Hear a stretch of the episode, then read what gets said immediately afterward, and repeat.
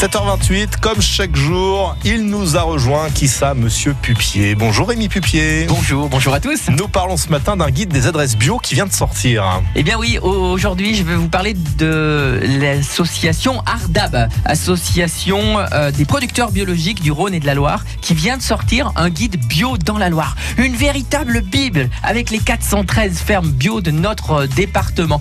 Plus de 21% d'augmentation depuis 2016. 17 000 hectares en bio en conversion ici dans la Loire. C'est des magasins, c'est des marchés bio, des amas partout sur notre territoire. Ce guide est super bien fait et en plus, il contient même un agenda. Il est téléchargeable en ligne sur www.auvergne-rhône-alpes.bio. Alors Rémi, parlez-nous d'un des adhérents de cette association.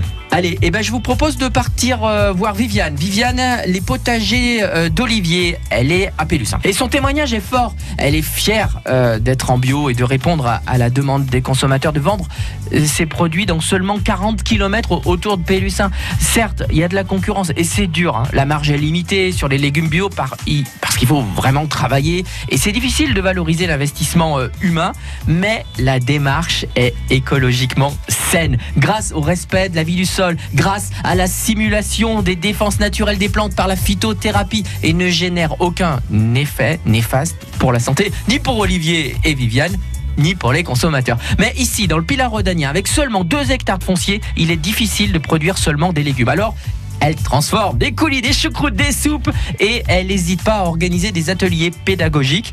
C'est dur, il n'y a pas de labour, on fait tout à la main, euh, uniquement des fumures, des engrais verts, uniquement des apports de micro-organismes, des extraits fermentés, puis surtout, on donne à boire aux plantes avec des tisanes et des décoctions d'huile une meilleure santé.